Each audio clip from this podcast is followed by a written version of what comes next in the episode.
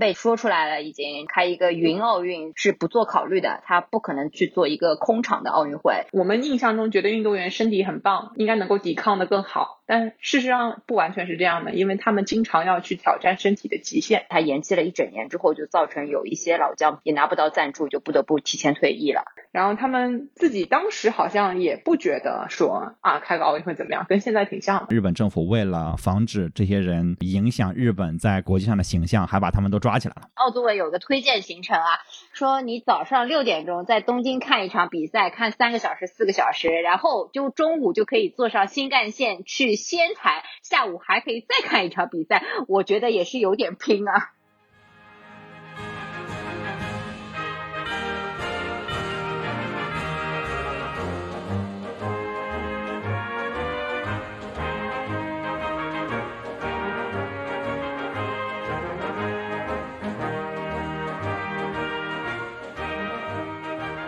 Hello，大家好，这里是蓝莓评测旗下的播客节目 Top of Japan。今天呢是第二期节目啊，我们会聊一下跟东京奥运会相关的一些内容。那今年是二零二零年，然后本应是东京奥运会的这个一年啊。我是蓝莓评测的主编兼这个 Top of Japan 的主播钱德勒。那我的好朋友也是身在京都的另外一位主播是妮子。大家好，我是你们在京都的劝退旅游博主妮子。好，劝退旅游博主厉害了啊！最近新新添的 title，我觉得特别适合我。嗯，是我看到你朋友圈了，我也觉得特别适合你。今天也专门邀请到了这个一位特别的嘉宾幺幺，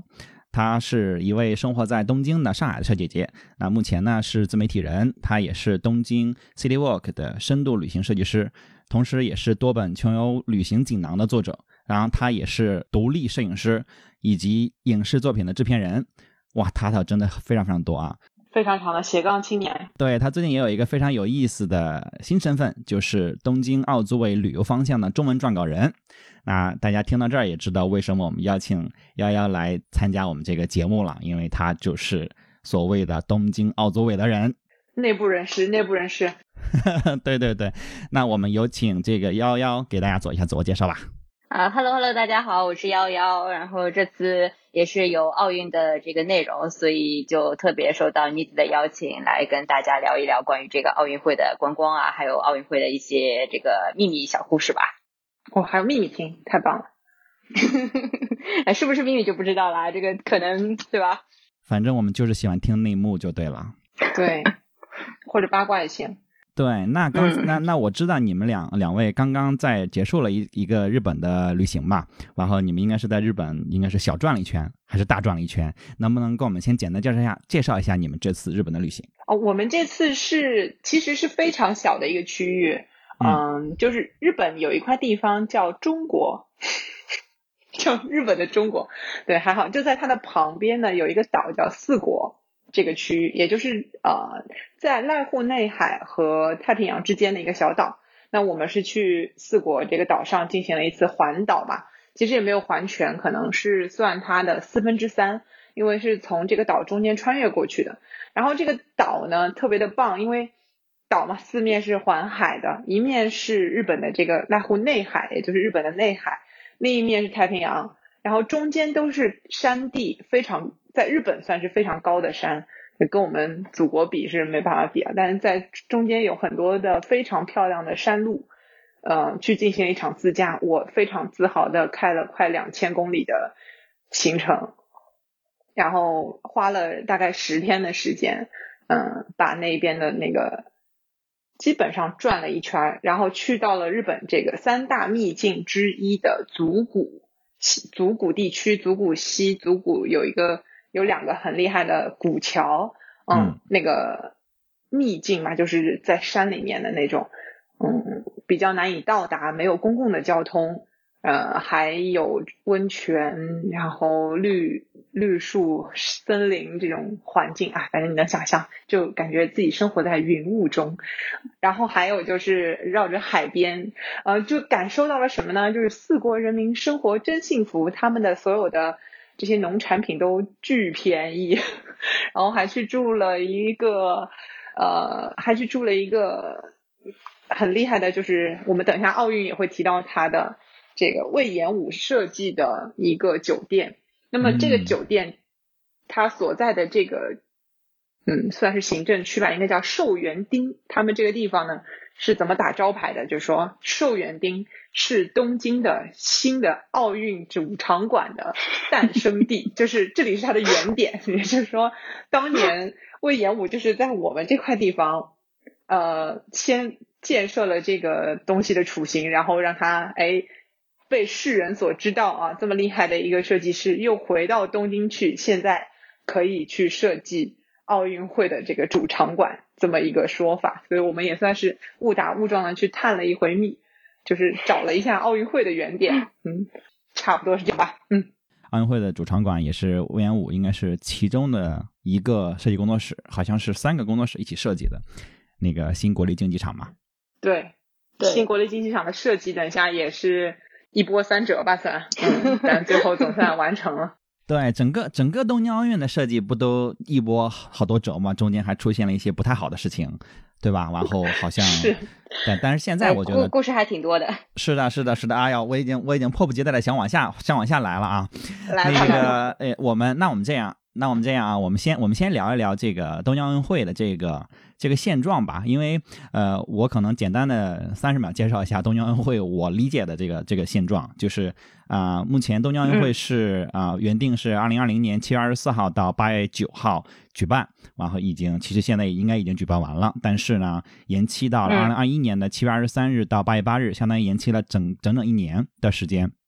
那当然名字并没有变，还是叫做二零二零东京奥运。那残奥会当然也也延期了一年，到了二一年的八月二十四号到九月五号来举行。呃，那目前这个东京奥运会的这个准备的状态是怎么样的呢？就是呃，跟我们相关的或者不相关的一些内幕也好，八卦也好，想听幺幺给我们简单介绍一下，或者展开介绍一下就更好了。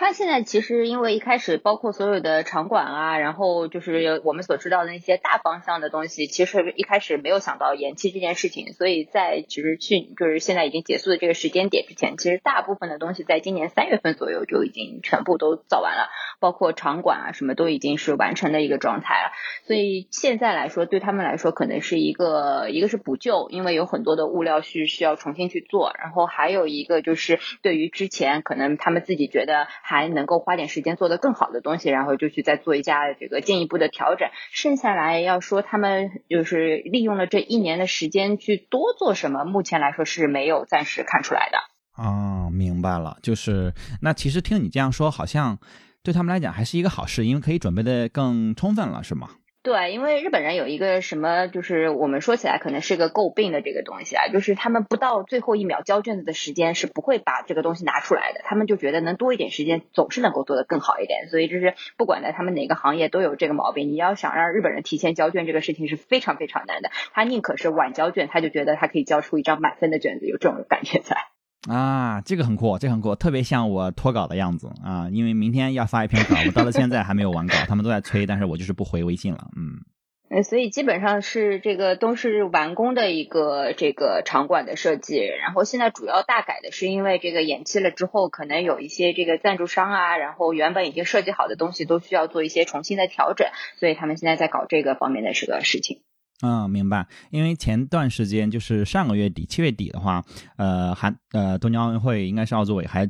专门举办了一个倒计时一周年的活动嘛。然后当时我还看了那个那个活动，然后他们也发布了一个倒计时的视频，然后是一个好像是得过白血病的一个游泳运动员。做了这个整个的视频的这个主讲人，然后从他的视角讲了这个事情，我看了还挺感动的。就是刚才在咱们通话之前，我还又看了一遍，看的我还是比较感慨，也比较澎湃，就是还是很期待这个事情的。另外一个就是啊，一六年就是里约奥运会呃闭幕式上不是放了一个东京八分钟嘛，一个固定动作，然后我也看，我今天我也又看了一遍，然后看的还是很震撼和还是很感动的，就是。整个这个日本的元素，包括这个马里奥那一下，嗯，这个安倍戴着马里奥的帽子突然出现那一下，其实还是很很很有这个创意感的。然后让我对整个东京奥运的期待感其实是进一步拉强了。虽然他今年有一些遗憾，但是我觉得，呃，如果明年时间 OK 的话，我我应该是肯定会去的。在在在之前我都没有这么觉得，今年我要去看，但是现在这个状态下，我觉得去明年一定要去去支持一下。我觉得真的到了明年的时候，嗯，就大家有一种，如果他还能如期举办的话，是，就就有一种，嗯，因为是那个大的疫情过后，然后更想要去支持一下这个事情，嗯，有一种就人类好像战胜了什么的那种要庆祝一下的心情。对，而且恰好奥运会就是这种全人类的这种赛事，其实其实还是没有那么多了，可能更多像 NBA 啊，像这个 FIFA，他们可能更多还是局部的、局区域型的，或者说，我觉得也就是只有世界杯可以跟它抗衡一下，但是世界杯又是一个单足球的嘛，毕竟奥运会才是人应该是人类历史上最大规模的这种体育赛事这种。是的，而且它一直从奥运会它的开始，其实就是这种 peace and love。嗯嗯，远离战争的这么一个一个创举吧。是，嗯，因为这一届奥运会应该是历史上首次延期举办的奥运会。之前我们都知道，因为战争啊种种原因有取消的，但是其实没有过延期的。这次作为首次延期的这个奥运会，其实也没有太多的经验可以参考嘛。这也是今年其实三四月份呃二三月份大家讨论特别多的这个到底要不要延期啊？就是日本那边各种反复。那就现在当已经确定延期了的话，那这个延期。就是具体的影响，就是对于对于我们，就是或者对于生活在日本的人，或者说对于我们游客，它的具体有哪些影响？就是对于游客来说，其实你就是可能整个你原来排好的这个计划被打。打坏了，然后你可能原来已经买好票，或者是已经做好自己的行程安排计划了，然后现在突然跟你说，哎，这个时间就是你不能来，然后你要可能排到明明年了，那你可能自己原来想好的这个时间啊安排啊都可能会打破。然后另外一个对于运动员来说，可能。相对来说的影响会更大一点，相比游客而言，因为有一些就包括就是他之前的视频里面也有有一些，因为本来就想再努力一下，就是比较老将的那一些嘛，然后现在他延期了一整年之后，就造成有一些老将可能就不得不也拿不到赞助，就不得不提前退役了，这个对他们来说影响会更大一点。嗯，那对生活在就是日本民众有有有影响吗？这个我来，这个我来。对于日本民众，这个事情是这样的，就是其实日本民众比我们想象的对于这种事情更不关心一些啊。就嗯，我觉得可能是一贯的嘛。其实很多的日本年轻人对于政治也好，对于这种大型的这种活动什么的，并没有太放在心上，所以这个东西对于他们的生活可能真的影响不是特别的大。嗯，就原本最多就是想要去看奥运的人啊，也是就跟游客一样，我有一个放假旅游的这种计划被打乱了的这种安排。但是其他的其实影响已经产生了，就是你在建设这个奥运所需要的场馆也好，或等等的一些设施，然后对他的生活造成了一些不便，这个影响其实早就有了嘛。这个跟你延不延期也没有太大关系。嗯，然后他延就延呗。就到时候再给呃放两天假，或者是呃交通管制这种事儿，可能是这样的。所以说，其实对于日常生活肯定没有太因为奥运本身的这个改变而产生很大的影响。到你现在目前影响最大的应该还是疫情吧？就东京那个情况真的很惨，还是有很多的商店都是提前结束营业的，然后街上嗯就人是少了很多。一方面是大家可能还是。呃，紧张。另外一方面，确实因为日本的这个对外政策，所以没有外国人来的话，一下子人就觉得少了很多。嗯，少了很多这个旅气氛，对吧？旅游反正整个应该都是停摆的状态吧。没错，因为就为什么说街上人少了？因为大家来旅游啊，旅游的人他又不会去办公室里边上班，是。所以你只要是旅游的人来，基本上他都在街上或者商场里边。但现在这些人没有了，你就会觉得这些地方一下空出来了。嗯，那像像涩谷那个红绿灯也没那么忙了，是不是？那个对他们有监控，但是现在可能有点恢复了。最有意思的是，他们疫情一开始的时候，每一个就是人很多的呃这这种十字路口，它都有监控人流。对，去比较说我们进入紧急状态以后，跟没有进入紧急状态之前，这个路口通过的人是不是原来的百分之多少？拿同一时段去比较，这做的非常严谨。嗯，现在可能已经恢复的七八成了。嗯嗯，哦，说到这个，我我其实前段时间我还一直在 YouTube 上盯一些直播，就是在东京的好多十字路口，包括涩谷那个，还有这个浅草寺前面，就是这些人人特别多的这些地方，他们有这个啊、监控摄像头是可以在 YouTube 上直播的。然后我经常打开看，然后看各种唏嘘，对吧？还有好多人还在那个还还聊天，还发弹幕说：“哎呀，你你你在哪儿呢？你什么时候咱们约一下？”就是特别有意思。我我挂了那个自动翻译之后，觉得，但是还是看着就是本来应该是就是人流特别多的地方，一下就是没有人了。整个浅草寺我看了一两个小时，我数都过了也就十几个人吧，就是而且都是很行色匆匆的那种，就最严重的那段时间，就是对，那本来就是游客去的多的地方，是啊是啊。本来就是游客会去的特别多的，像影响就会特别大。对对对对对。那现在对于这个这个情况，呃，你们觉得明年的恢复的可能性大吗？就是你们现在在这个日本这种生活的这种状态感受？其实我感觉好像是大家大方向的并不是特别看好，大家还是有一种怀疑的态度。今天现在都已经这样了，搞这个情况，然后日本本身也没有控制的特别好，说这个这不是它本身是能不能举办，而是别的国家的人愿不愿意去的这个问题，所以也不太好说。其实你想，包括他最开始就是做出不得不做出要延期这个决定的时候，也是已经是相当于是顶到最后一刻，然后别的国家的好几个运动员都出来说啊，你们国家不管开不开，我不来了，他才最后不得不做出啊，那我们就延期吧这样一个决定的。嗯，硬开也没有意义，硬开的话大家都不来，那那也不会对拿到他们理想中的创收也好，或者说各种交卷也好，都交不出卷来了。而且他还有一个，就是因为他自己就是安倍这边是说出来了，已经就是他不能影响大家看这个奥运的质量嘛，所以就是你就算假设我们开一个云奥运，这个东西对他在他们来说是不做考虑的，他不可能去做一个空场的奥运会，这样会就是对大家的体验影响很大，所以他目前的方向从政府来说还是以要就是明年如期举办的这样一个方向。是，我觉得不管他们呃，我觉得按照投资方来说，他当然希望可以如期的举行，这是一个美好的愿望，对吧？嗯然后，但是事实上的情况，嗯、现在来看，其实运动员的身体跟这个 COVID nineteen 它还蛮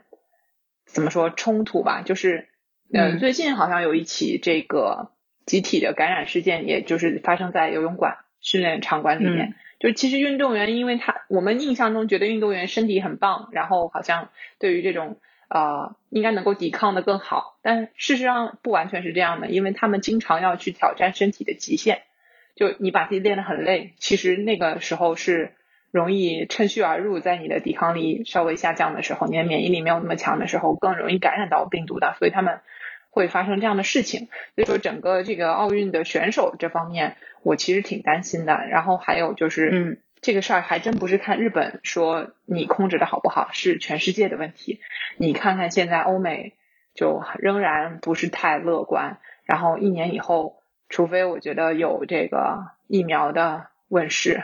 否则所有的这一类的大型集会都会变成很大的一个悬悬念。就日本，他现在嗯还不敢向外开放呢，是的，就不不敢让外国人过来嘛。他最近那个呃开放的一个只有说之前你在四月份之前离开了日本的，拥有这个日本的长期签证的外国人，你可以回到日本而已。也就是你嗯四月份之后离开日本的都还没有允许你回来，所以我觉得再等一年，现在这个时点来判断太难了。不过我也不是太乐观。明白明白，因为因为我我们我在国内嘛，因为国内的状况确实是在这次的表现确实好很多，然后其实很多地方已经都不怎么戴口罩了，嗯然后大家嗯已经觉得这个事儿好像很多事情都已经过去了。像我前段时间回老家。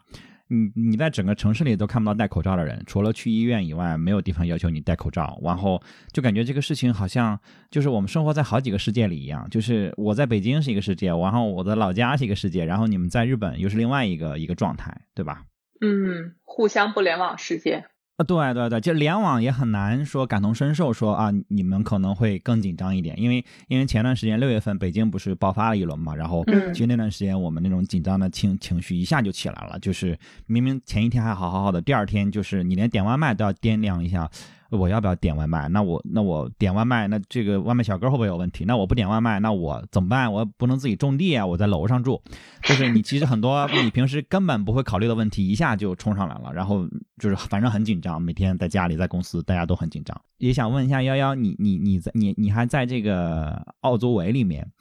哇，就听着觉得这还是很厉害哈，就是奥组委。那你你们现在奥组委里面是是是正在做什么呢？我主要是在奥组委，他们就是因为呃，就是奥运跟日本的这个旅游是直接有关联的嘛，就包括那个他们的这个呃日本旅游公那个整整体的一个就是叫 JNTO 的这个组织是他们是底下是全权管理这个方向的，所以他们其实嗯，我就是主要是帮他们写，就是针对奥运要来日本玩，或者是奥运之后或者出于任何原因你对日本感兴趣了想要来玩，然后这方面的包。括他们奥组委的官方稿，然后还有我们自己这边去组稿讨论的一些关于日本文化还有日本旅游方向的一些稿子，我给咱们做这方面的输出。嗯，那那你现在还在，也是在，就是每天都有相关的工作是吗？就是阶段性都有相关的工作。对对对，我现在还是经常会有收到他们的这个翻译稿的这个翻译的那个工作，然后包括我自己还之前有帮他们讨论的稿子，然后还在继续写，因为他们就是奥组委就是这边审稿的速度会比较慢一点，所以经常是写了之后可能隔了一个多月两个月才会给你一些，因为毕竟是个官方的稿子，所以有一些信息他们会去专人去需要跟这些呃核实信息，所以他们对于信息的严谨度还是比较高的。所以我理解就是你做的其实是一个把日本文化传播给更多的中国的呃，就是直接传播给中国人吧。通过奥运这个契机，然后把日本可以说文化的方方面面的东西，然后用中文输出一遍，然后告诉想要来日本或者对日本感兴趣的人们，然后是用这个奥组委官方的这个口径来对外发布。对，基本上是这样一个定位吧。因为一开始我们就是组完这个奥运的这个就是所谓的 team 的之后，就是人其实不是特别多，而且写中文的小伙伴其实也是出了中中间有很多的这个波折啊，就是后面一会儿加人一会儿减人的这个事儿。然后反正就是一开始的对于整个稿子的定位方向，就是呃推的时候不是说。嗯，一定说这个地方名气最大，或者说这个地方是给的投资最多，还是以这样一个身份去推，而是我们真的是自己去一个个筛选排挤，是站在需要有一个某个立场，以官方的立场来推。我真的是很想把这个店推荐给呃游客，所以我才会去写这家店，而不是说哎我接我收了他的钱，所以我就去推他。啊，这个很好，这个很好，这个。这个这个我确实我我同时我还是不不意外，我觉得，嗯，整个日本给我的这个感觉也是这样，就是日本的文化，因为我很喜欢嘛，就是确实是还是以质量优先，就是我我做一个东西我是要拿得出手的，我才会跟你推荐，给你去聊，给你去写出来，尤其是官方应该就是更严谨了，就是还得不能太主观，就它得是客观的，全方面的都好，我才能推荐给全世界，推荐给中国人，呃，推荐给外国人去看这个东西，对吧？对，所以一开始就是每一篇稿子起来的时候，我们都会先有个大纲，然后是我会去审核他们这些大纲，然后再去跟奥组委里面的这个负责撰稿方向的这个呃日本人再去讨论，说哎是不是这个大纲方向好，需不需要有什么改善，或者奥组委这边会不会会不会有他方针上的倾向性啊之类的这些东西，然后把大那个大纲都定下来之后，然后才去着手写。嗯，明白明白。那你在这个写的过程中有没有就是写着觉得特别有意思的，或者说连你可能都觉得哎比较惊喜的呃店也好，或者地方也好，或者有什么能跟我们简单说一说吗？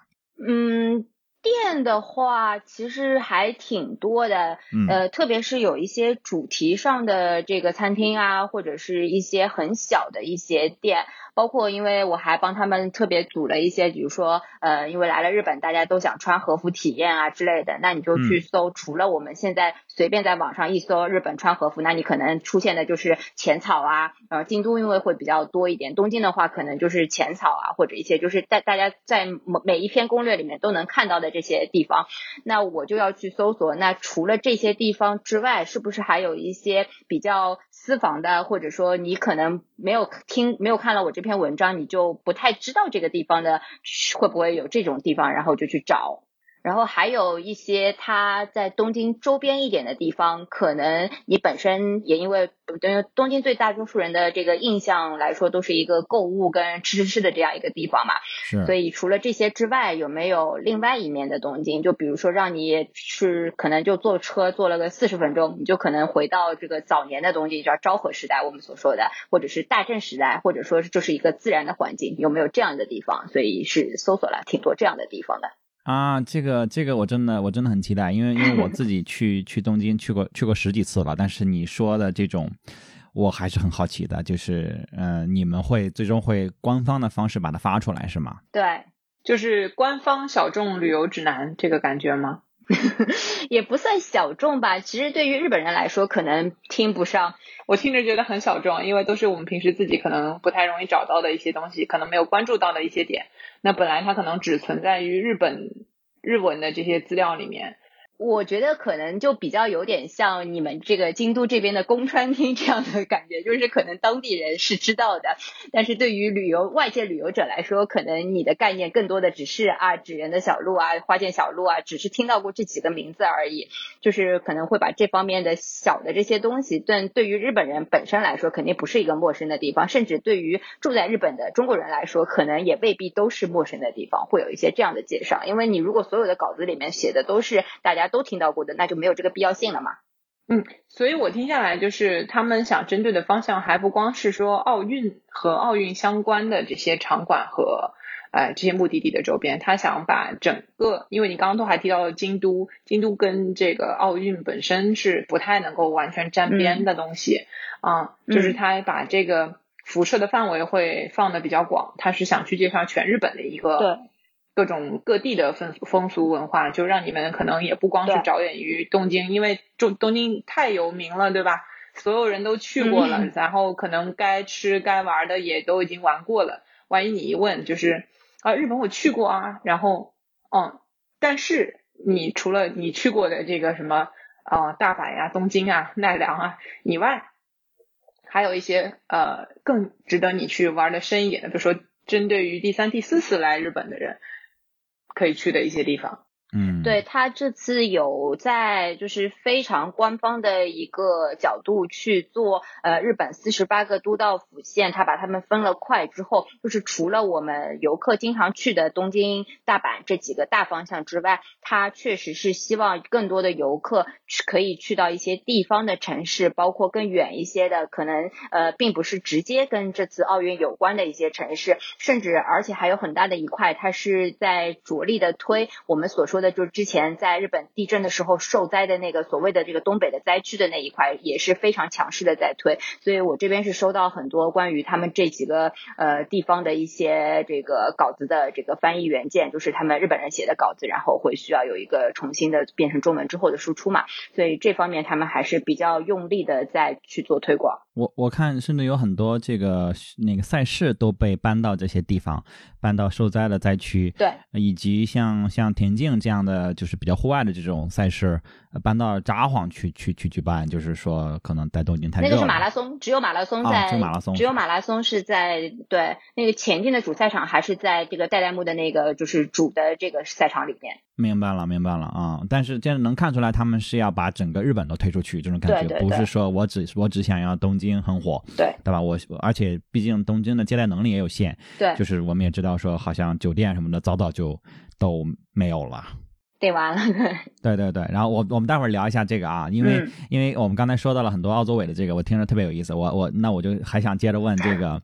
呃，因为我们知道奥组委就奥运会这次东京奥运会这次的这个设计上出了一些小问题，嗯，然后我我可能知道的就出问题的就是设计上比较多，因为讨论的比较比较广，涉及到说之前的这个主 logo 的这个设计，涉及到了一些抄袭啊或者说什么的这种罗生门的这种问题，那也想请瑶瑶给我们介绍一下这这具体是怎么一个情况？它那它现在的这个，因为因为我们知道整个这一次的设计都很棒嘛，嗯。然后这个现在主 logo，我个人也是非常喜欢，包括那个火炬啊，那个樱花花瓣的那个火炬，看着就是呃很想要一根。对，然后这个想听 给我们介绍一下，说这次的这个关于设计的一些东西。然后这个很想要一个樱花口味的火炬冰淇淋。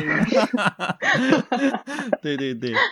呃，他这个抄袭这个事情呢，其实呃怎么说呢？因为设计师其实是我前公司合作过的很熟的一个设计师，那个大师啊，他其实从作品本身来说，他自己你说他完全没有抄吧，我们没有办法下这个定论。但是他一开始是就是选择的这个设计，跟他以前就是另外一个设计师的这个设计有一个非常类同的，包括配色跟它的这个结构本身，所以就爆出来。之后大家就觉得眼熟，就觉得就是他是抄袭。但是他个人啊，因为后来我们公司因为跟他熟，所以之前是跟他有问过的。然后他本人是说，只只是因为用的元素都是一样的，大家都是方块圆，都是用这些东西去做嘛，所以肯定会有碰到了之后就觉得啊，就长得很像。特别是那个颜色，它确确实是原跟跟那个他所说的这个抄袭的作品是一样的那个颜色。但是真的没有办法给他下一个定论，说他就是一个抄袭作品。但是最后还是找。这个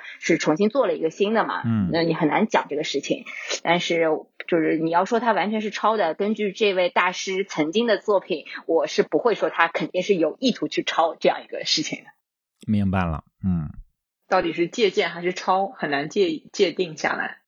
对对，可能是做了一个参考，然后碰巧，甚至可能是大家大家这个英雄所见略同，正好选取了类似的元素啊之类的，这种可能性都比较大。嗯。OK，因为因为现在这个新的这个版，我其实觉得也也很好看，就是很嗯很平面嘛。然后包括这次好像也是第一次用的是动态的图标，对吧？之前奥运的 logo 应该是没有用过动态图的，这次好像只是第一次用的动动态图。对，我觉得这一点上还是蛮与时俱进的。不管是你在电视上的呈现，或是在多媒体上的这种呈现，有一个这样动态图标，嗯，更加活泼，因为。本来是平面嘛，然后现在变成了一个平面这种动态的东西，嗯，一个是让我觉得很有科技前沿感吧，虽然也没有什么太那个啊，但是很容易懂，非常的，嗯，更让他小朋友看了都能明白。对，包括说到小朋友，他们那个吉祥物，吉祥物在评选的时候，不是也是让小学生做评委选出来的嘛？对，对，这个这个让我觉得，哎呀，就是。可以的，这个决策啊，就是让小学生去选这个，选出来的话，其实童趣，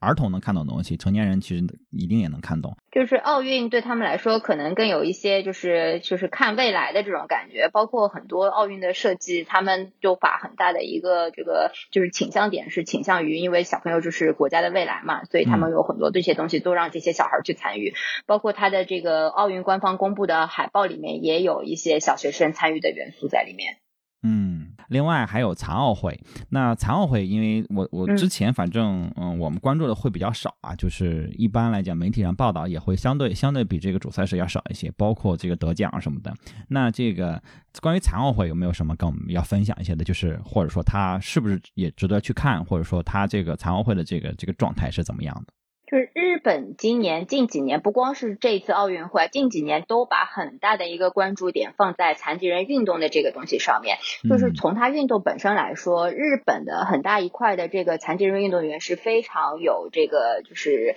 可看点很多，包括特别是他的这个轮椅的这个篮球赛，还有一些排球赛上面，就是他的这个拼搏精神啊，还有包括他们以这些呃残疾人作为主人公去去美化他们，也不是美化，就是讲述他们。故事的一些影视作品也是非常多的，所以就是日本人对这一块这一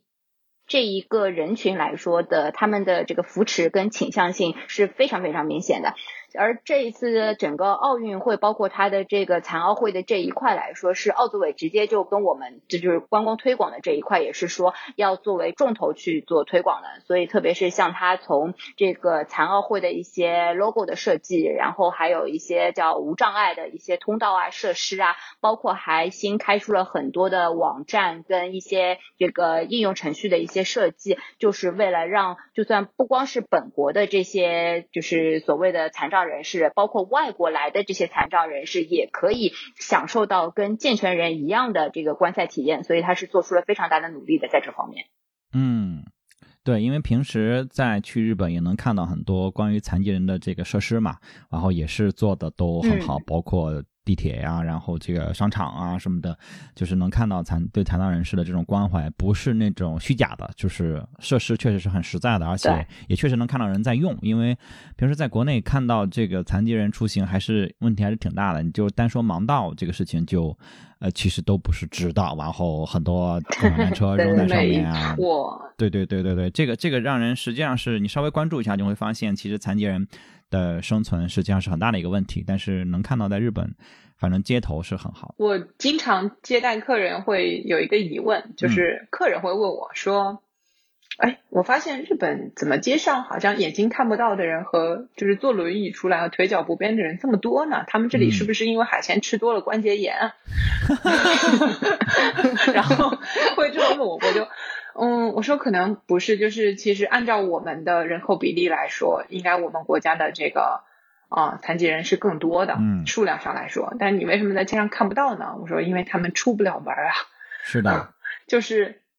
在国内可能就是他们出门会比较的嗯困难一些，哪怕最近也一直国内有在呼吁说这个导盲犬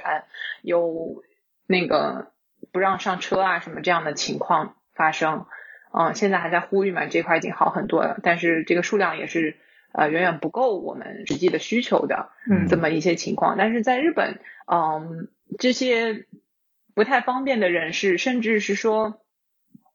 他花了非常大的成本去让这些弱势群体或者说这个少数群体去得到更多的关爱，嗯嗯，有很多的贴心的这些小事儿嘛，比如说有。呃，还比较大的人群的这种女性的车厢，在高峰的时候，嗯啊，有专门只有女性可以进入的车厢。然后你如果大家来过日本，肯定就会发现，基本上你看到的厕所，它都有这个专门供啊轮椅可以进入的空间比较大的残障人士去使用的厕所。嗯嗯，然后一些啊这个基本上都有盲道，就是那个呃不是盲道啊。盲道会有，然后所有的这个楼梯都是盲道是完整的，到了楼梯的地方会有那个不同的提示，嗯，这是一方面，还有就是你那个轮椅的这个通道，嗯，在这个门口的台阶的这些地方都会有，然后甚至地铁里边，虽然说日本的地铁造的很早，哎，这个可以说到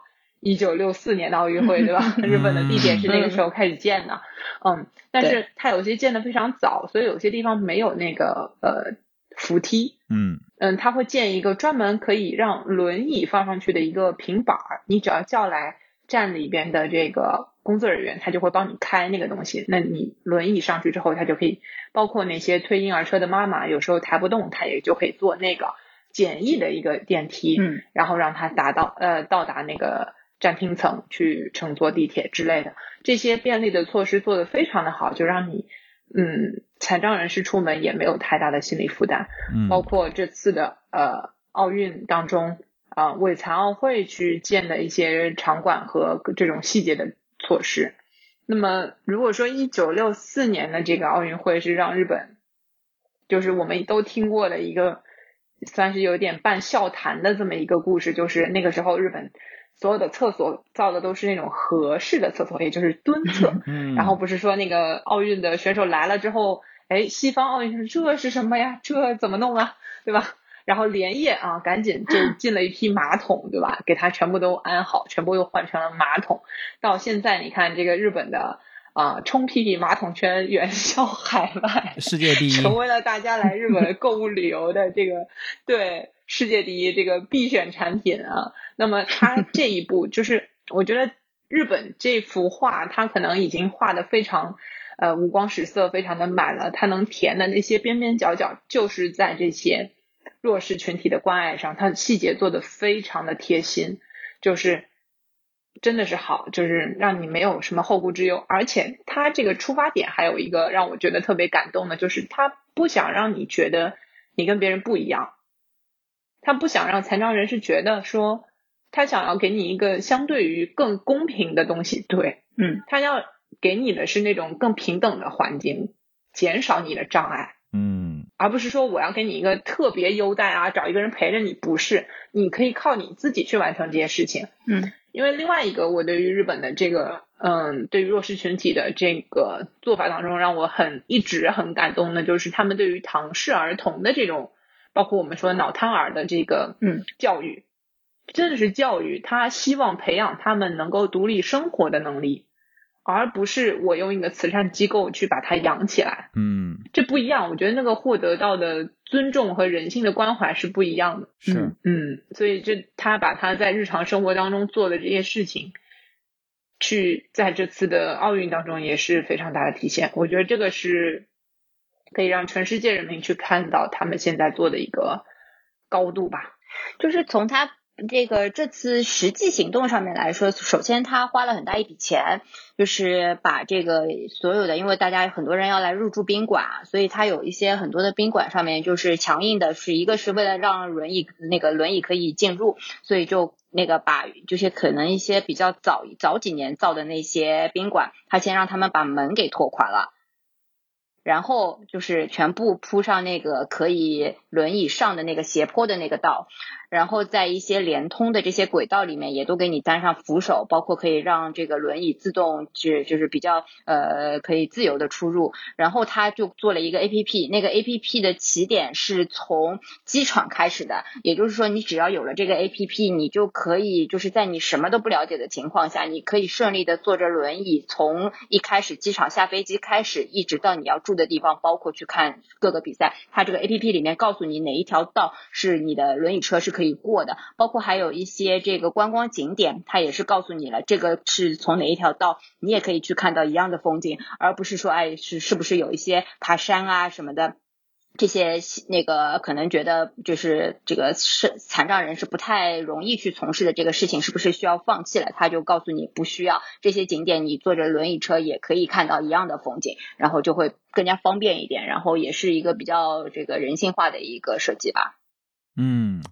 呃，我我是这个我是完全我我是完全不知道的，我甚至在前面做调研的时候都没有看到过这个，但是听你听你这么听你们听你们这么说完，我是觉得还是有一些感动，就是呃，就是因为这个特殊人群实际上他们是弱势群体嘛，但是感觉整个的这个官方并没有把他们当成弱势群体去去对待，就是并没有突出他们的弱势，而是把他们去当成。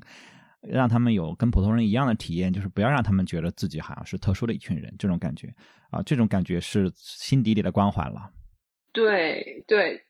日本做事它有一个有一个方向，这可能也是我自己的总结啊，就是那种不给别人添麻烦嘛，然后情愿自己来麻烦。那我觉得他对于残障人士或者说这些特殊人群做的一个改变，就是说我原来的这个东西不适合你去做，那所以我改变我自己，给你。不要造成麻烦，给你添了方便。嗯，对。那这样子的一个角度，就不会让对方特殊人群觉得我是被特殊照顾了，是，而是你把你本来对我的障碍消除了。对，因为特殊照顾、换位思考，其实也是另外一种说歧视，可能难听了，但是实际上是，我觉得肯定是不舒服的，嗯，对吧？嗯，就是他可以做到一个什么程度呢？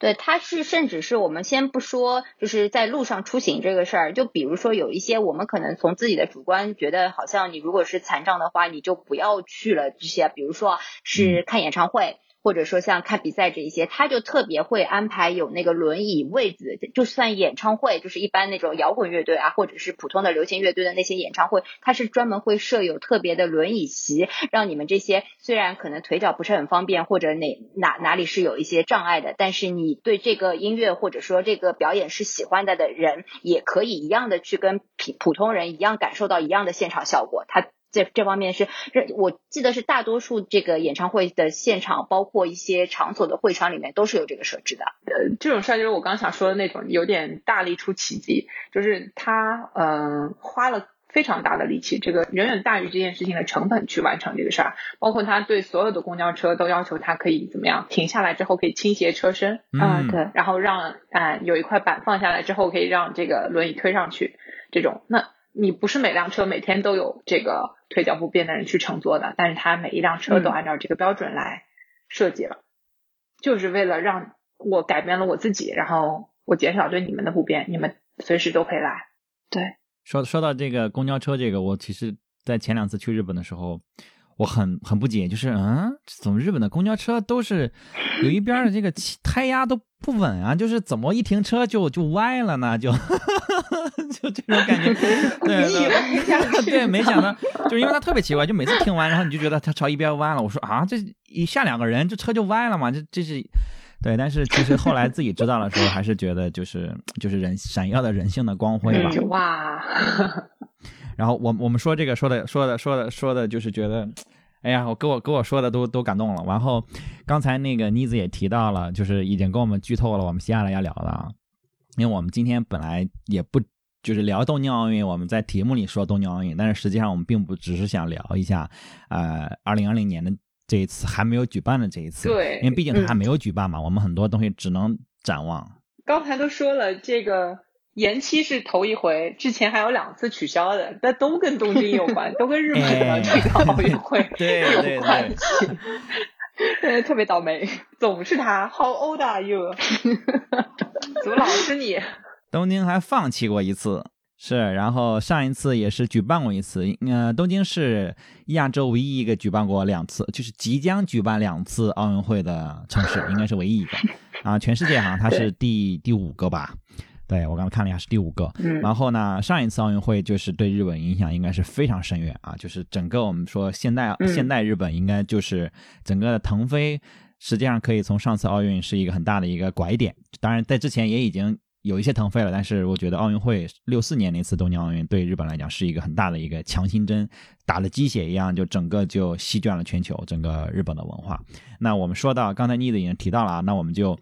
聊下一趴，我们聊一聊东京，呃，就六四年的这次东京奥运。然后我们最后我们再再再折回来，再说一说二零年这次跟六四年这次的这个这个关系。那呃，东六六四年这次的奥运会啊，我看了一个，我先看到一个很奇怪的点啊，就是它是十月份举办的，这个是我我我没有我没有看到为什么是那上一次是十月份，上次是十月十号到二十四号举办，为什么上次是十月份，这次是七月份？这个有什么有什么讲究吗？但是上一次其实整个的这个国际上的政治环境实际上是比较大了，我们尽量不聊敏感的东西。但是上一次实际上是处在一个美苏争霸的这么一个状态里。略过这一段，我们直接盘点一下，说上次啊六四年奥运会有哪些。就是比较大的事件，就是尤其是一些影响深远的，像刚才妮子提到了这个马桶是一个了，然后包括这个地铁也是也是一个了。那除了这些，还有没有其他的一些？然后我我可能先插一个，我怕你们说了，我就只我只说一个啊，因为我自己也做了一些调研，不然你们说完我都没话说了。就是我看到一个特别有意思的，就是这个当时就是开幕式的时候，那个飞行特技队画了一个五环，他们叫什么蓝色冲击波。这个是我觉得，虽然它没有延续下来啊，这个是让我觉得很有意思的一个故事。就是呃，我们可能会把它剪掉啊，但是我我特别想分享这个故事，因为我看了好多跟这个故事相关的事情。就是当时的这个飞行特技队是提前一年就开始训练这个事情，然后要在。开幕式的当天，在这个体育场的上空用特技表演画出一个五环来，然后用喷气式的这个这个表演，然后他们训练一整年都没有成功，就是完全没有成功画过一次。但是直到开幕式的前一天，依然要求军方要求必须要画。那最后他们就就就就只能硬着头皮上，但是很运气很很好的一个点是，当天晚上下了特别大的暴雨，他们就觉得，哎，这下好了，明天肯定不会表演了，因为下大雨就没法飞的嘛，飞了也拉不出线来。结果他们就喝的 喝的大醉，去去居酒屋喝了大醉，然后就睡了。然后第二天早上起来，队长说坏了，天晴了，我们还是得表演。然后所有人都迷迷糊糊的，然后就上场，结果是。整个训练唯一一次把五环画出来，然后全世界震惊，因为那一次是也是历史上首次奥运会的直播，就是卫星直播，然后反正各种沸腾，然后是一个神事件。然后他们表演完之后呢，这个奥组委的人就说说，那你们这么好，那并不是再来一次，他们说就是死也不会再干一次了，这事儿绝对不可能有第二次。对这个故事特别有意思，然后我就分享一下，我可能会把它剪掉，但是 我特别想讲。然后我们盘点一下这个六四年有哪些，除了刚才说的这个马桶和这个地铁，还有别的一些大事件吗？新干线是六四年开始造的啊，很很重要，很重要。这真是没想到啊！对，而且那么早的时候就开始了，天呐。嗯，这是世界上第一条高铁吧？对吧？对，最主要的那一段是从六四年开始，对。对，就是新干线，就是我们现在说的这个，比如说东海道，就是从这个东京开始一直贯穿到九州，可能当时没有那么长，但是就是、对所谓的日本高铁吧，那时候速度也没有现在那么快，但是那个对。呃，就是这个名称已经定了，然后确实是让日本的这个就铁路一下提速了。我有一个算是叔叔吧，就日日本嗯。日本人哈，嗯。然后他他就是，呃，日本有很多的小男孩儿小时候都是铁路爱好者，啊，就是那种铁铁道迷，所以他们有铁道博物馆那些嘛，然后还有那个我们铁胆火车侠的动画片嘛，嗯就有很多粉丝，对对对，然后大家都对铁路这个事情其实蛮迷恋的，嗯。对，就是对于呃小朋友对这事儿挺迷恋，他就到中国来的时候呢，就特别的羡慕，就是他一直有一个夙愿，就是想要去坐一坐，应该说睡一睡卧铺火车，嗯，就因为日本新干线了以后就没有卧铺了，啊，就他那提速一提完就不需要在火车上过夜了。所以他等于说他的人生当中就没有在日本去坐过这种卧铺火车，那就是传说中的事情了。所以他到中国来之后就，哎，你们这地方大，然后火车开得慢，我想坐那个睡那个卧铺，不知道在火车上这样睡一睡感觉是什么样的，我觉得特别好玩。就是六四年的新干线把他的在日本做卧铺的梦想打破了。啊，你这个，你这个让我我突然想明白了一个事情，就是我在几年前有一次出去旅行，然后我我忘了从北京去哪儿了，然后好像是去西安还是去哪儿，我也是就是嗯坐的卧铺。路上遇上了两个那个日本的妹子，然后他们坐卧铺车，就特别兴奋。然后我还想说，就是为什么这么兴奋？嗯，你刚才这么一说，我就明白了，哦就是因为他们可能在日本就是没坐过，对对对，对，可能很多人都没有坐过卧铺车，对吧？它不是没有卧铺列车，它那个东西叫寝台。然后之前最后一班请台退休的时候，日本人爱好者还去那里致敬了，一堆那个大叔还去那儿去给他行注目礼。是的，是是这样的，就是虽然说现在有，但是那些列车也是真的，可能你得非常迷，对对对，就是专程去坐这个车才有的坐。明白了，就还是很很小众、很冷门的。但但你特别典型，就是北京到西安，特别典型，就是日本人一定会去中国旅游的时候走的路线。哦，是吗？这哦，这个哦，那可能这个兴奋还是要叠加吧，是吧？就是不只是卧铺的兴奋，可能还有西安那个兴奋。嗯，有可能，就是这个是日本旅游他们经典路线吧？我觉得日本到中国旅游的经典路线，呃，为什么西安是经典路？就是因为因为唐朝呀，哦，然后去看兵马俑也是其中一点，因为它是唐朝古都嘛。然后，啊，然后咱们就是西安和洛阳是他们会比较想去看的。接上了啊，接上了，接上了，嗯，都接上了。原来，原来这个东西啊，原来这个西安跟这个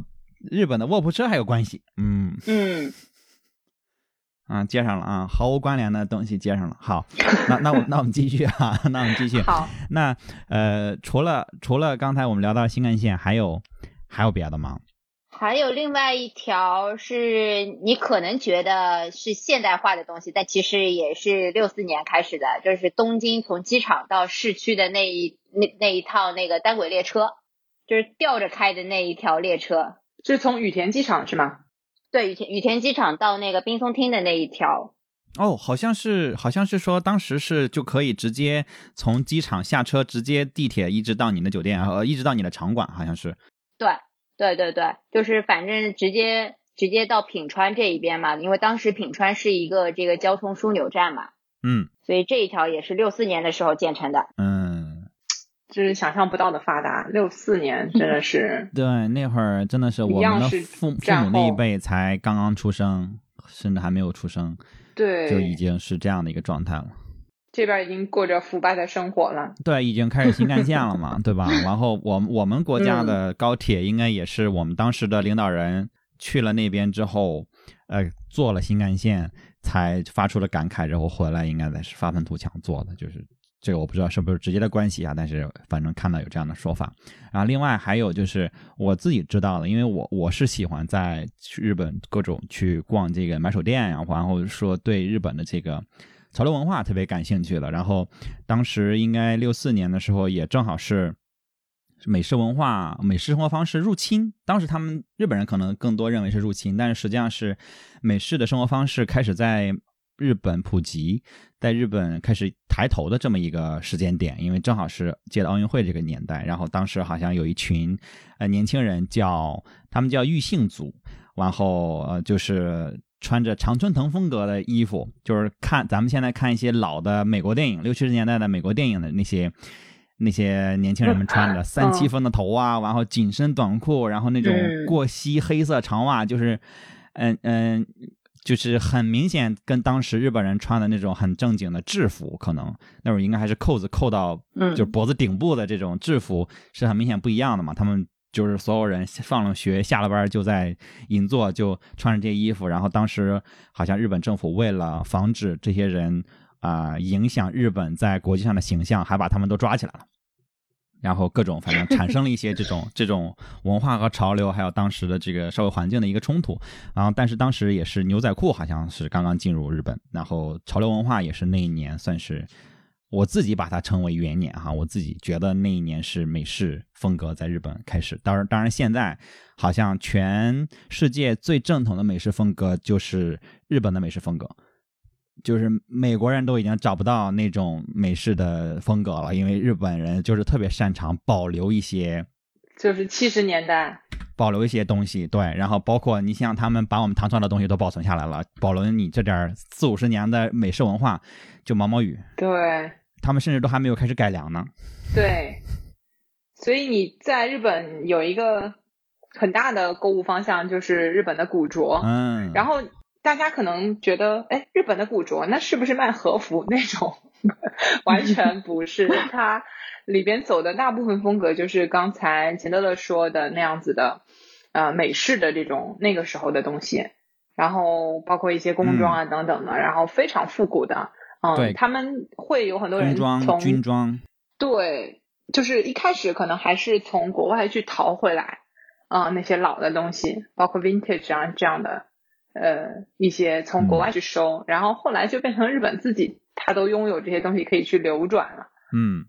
就就你说的，可能在别的地方反而找不到，在日本还被留下来，因为他们这个古着的文化是非常的这个昌盛，然后他们完全不排斥去穿一些用过的东西，是，然后也愿意把自己用过的再给重新哎再流转出去那样子，包括我们哎那个什么菅田将晖是吧？他就是古着达人嘛，对对对自己经常会去淘一对对对些这个呃古着店里面的好东西，然后就是像那个时候那种常春藤风的这种也会有，然后这种 整套的老西装什么的这种达人，这样的人非常多在日本。对，然后日本自己还有好多个美国村，嗯。哦，对，大阪就有一个，嗯，然后冲绳也有，对，就特别集中。是，然后包括后来出现的像 Beams 啊、General Standard 啊这种这种大型的这种潮流的，嗯算买手店吧，然后他们的出现也实际上是很大的推动了这个事情。对连锁的这种，然后我我反正去日本就是大量的时间会在会在这个 Beams 里面，每一家店我都会去转一转，在东京，好多家店我都会去，因为每家店货还不一样。对，是对，是的，就是就是各种一通买。对，然后然后像这种像这种像这种，我觉得也是也是一个很大。它虽然它不是某一个具体的像新干线这种这种东西，但是这种生活方式的影响也是很大的嘛。就我不知道咖啡是不是那个时候也产生了一个很大的，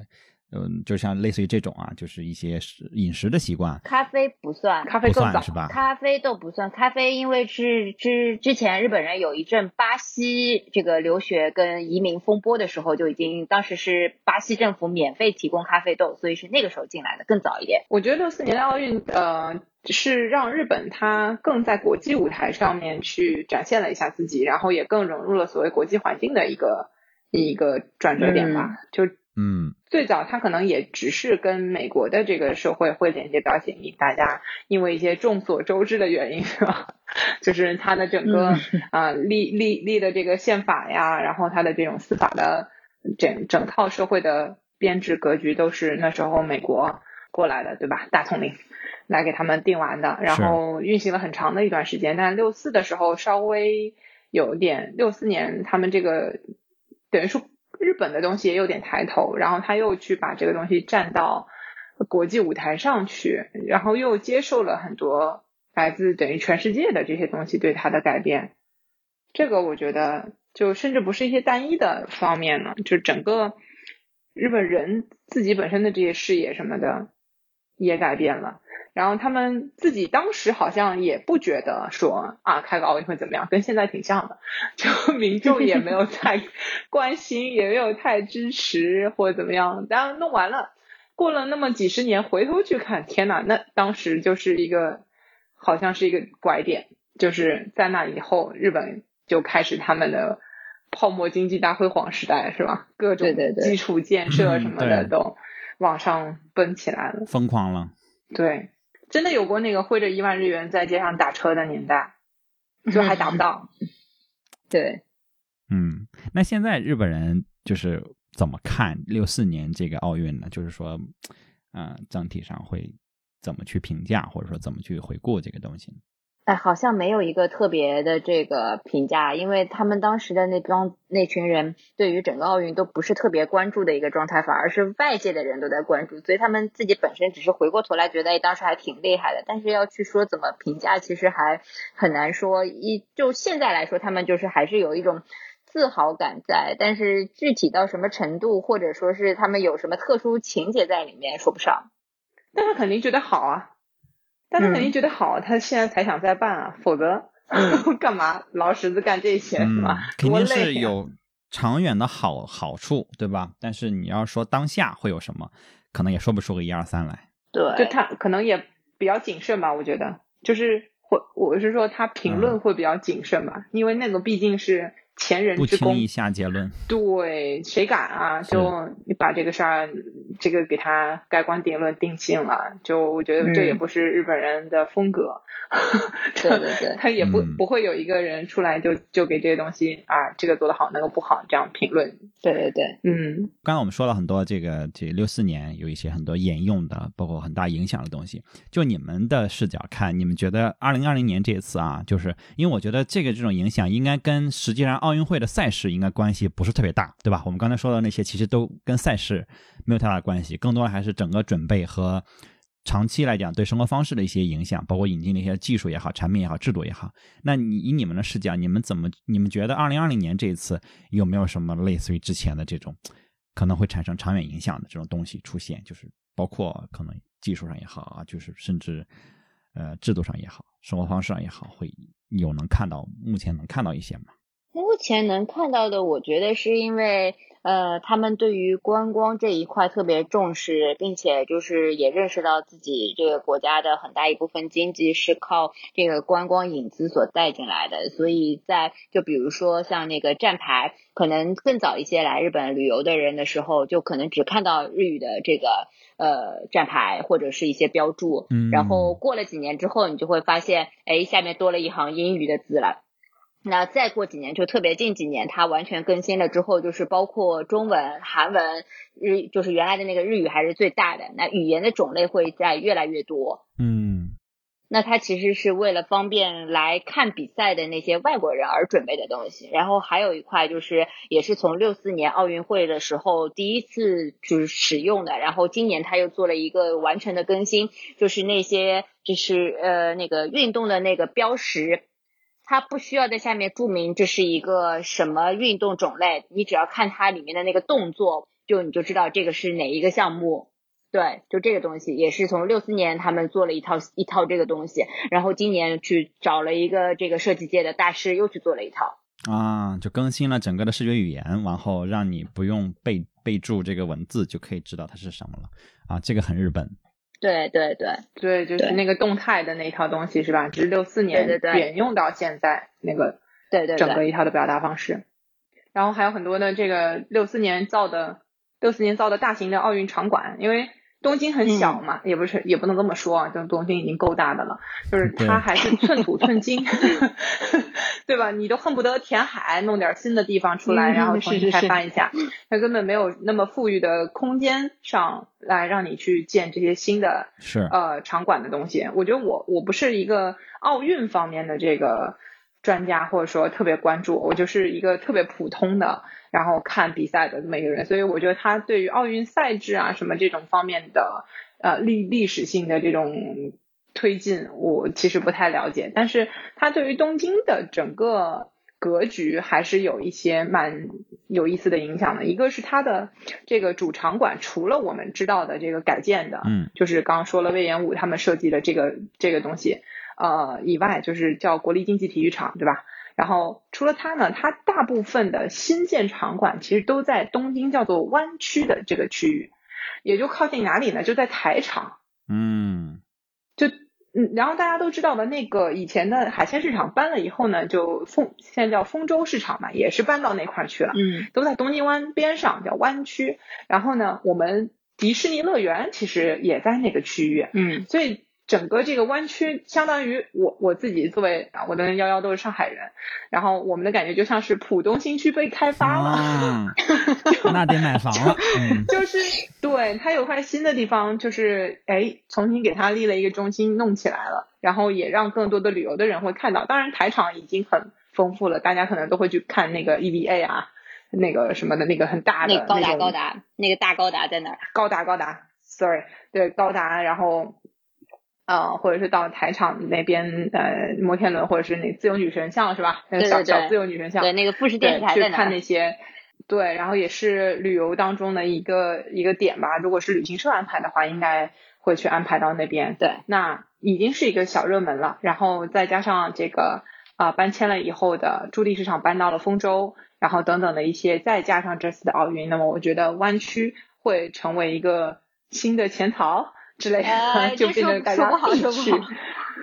嗯，对，就是可能会变成一个大家更想要把一个原来深造一个这个新的目的地出来，让你去看一看，这是东京的一个一种开拓吧。我觉得未来可能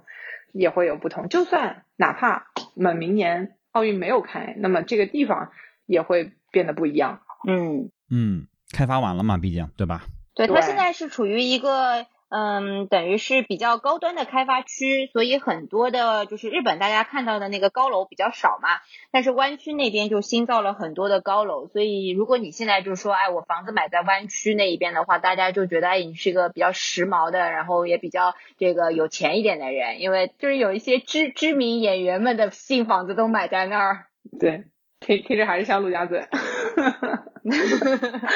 而且这个这个湾区这一块。它其实本身就造它这个土地本身来说，它就是一个填海造田造出来的地儿。它其实历史是很久，但是给给我们的感觉好像是一个挺新的地方。它其实属于东京最早的三个区之一啊，它所在的那个这个这一块的港区下面这一块的位置。嗯。但是它整个现在就是为什么我们并在早。就是以前的时候没有一直在说这个湾区怎么怎么样啊，或者说台场也只是大家记忆当中说啊，好像只有这么几个点点儿。就像现在妮子讲的话，他也可能只说得出这几个地方，是因为呢，他进去的时候啊特别不方便，他交通路线特别少，所以呢那边呢早年住的呢都是一些有钱人，都是自己开车进去的。他的地铁线呢令人惊讶的只有两根。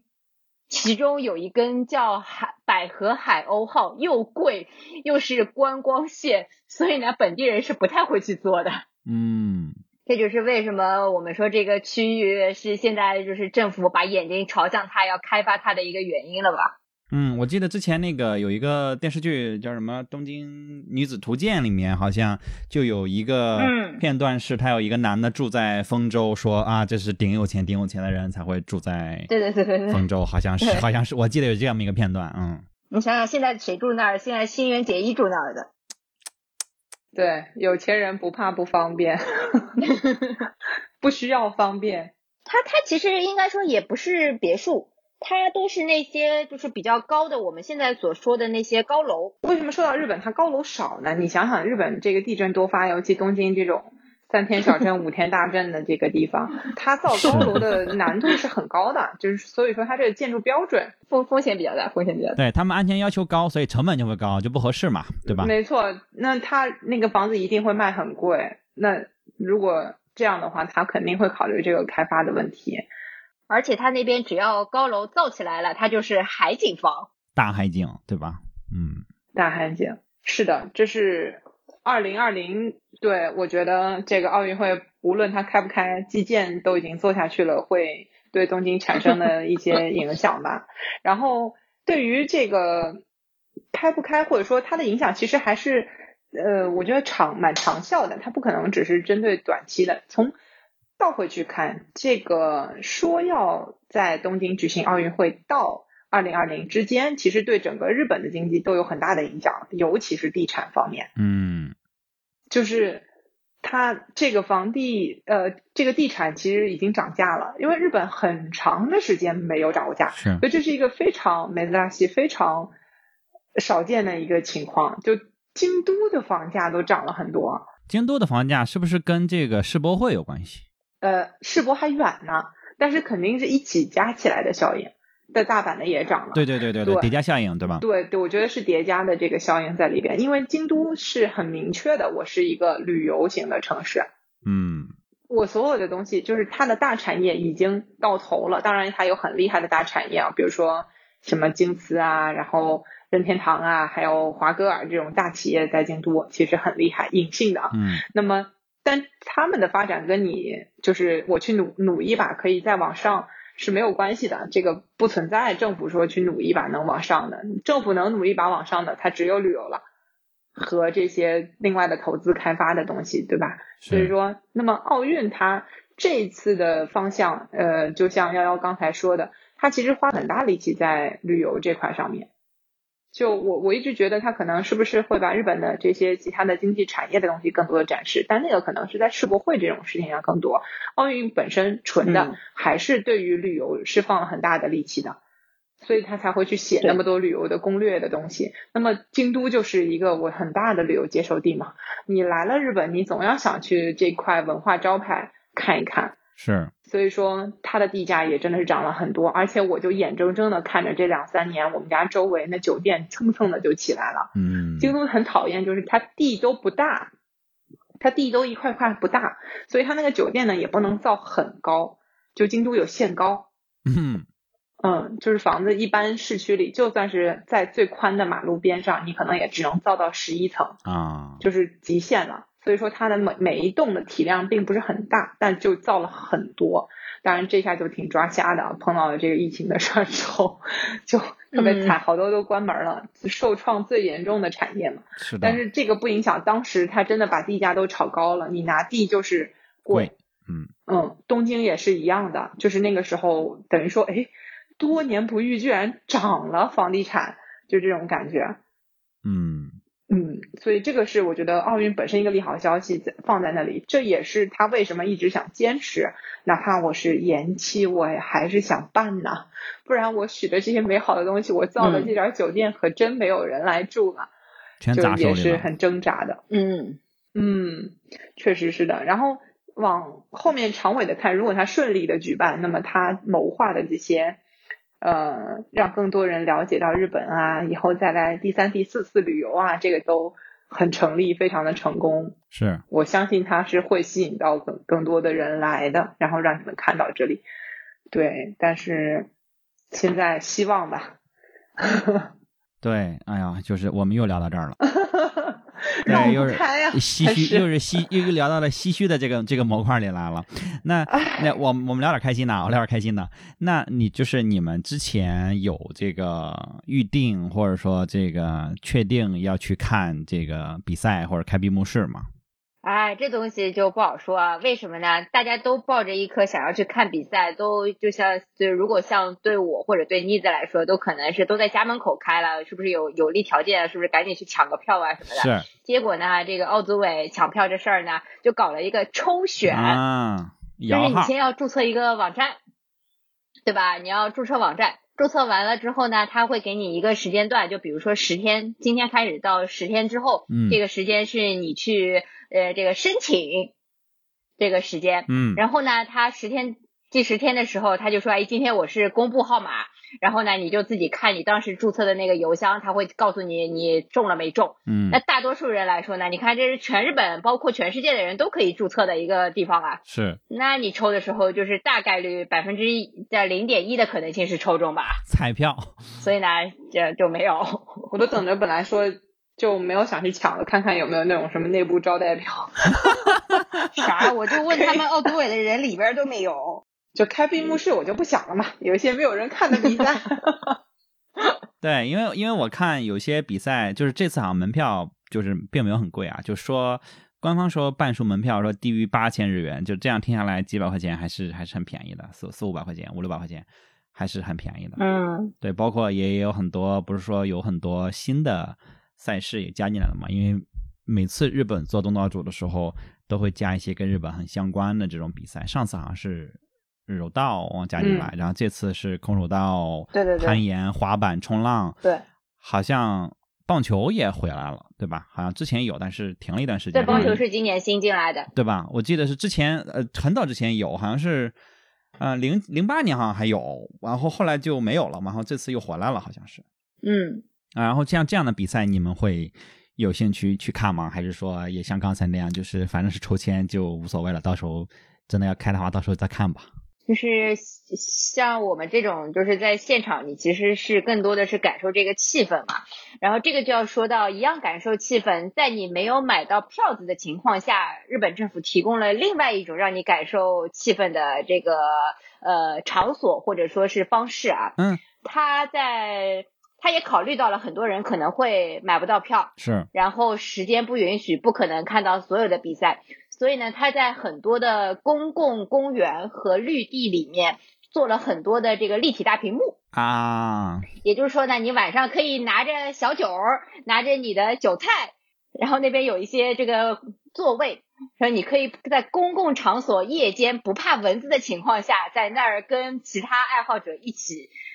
看这个转播的大屏幕的比赛。嗯，运动夏日记，对，就类似这种感觉。前两天我看到那个新闻是说哪哪个车站是不是那前面有一块大屏幕，然后已经投入使用了，然后那车站后面那那一排阶梯就刚好都是可以坐人的。对，有可能可能是大站，大站可能会有这个，因为涩谷站本来就有这个大屏幕嘛。对，然后大家就好多大屏涩谷那儿。对他现在就是把那个大屏幕都放到公共的那些，因为东京不是有很多这个绿绿地嘛，所以他就把它放到那些绿地小广场里边去了。这样的话呢，你可能晚上你聚集的人也可以多一点，然后场地也比较空旷一点，然后大家也是围在一起看一个转播的比赛，让你也感受一下这个现场都是你的同好们的这样一个气氛。嗯啊，这样这个其实还蛮好的，对，而且还免费，对吧？对对对对对。我吃喝都没限制，我进场馆可能吃喝还是问题。对，还是夏日季挺好。我总不能老起来去买东西去，对吧？哎，这个这个很好，对吧？而且那个时间也是夏日季的时间，就对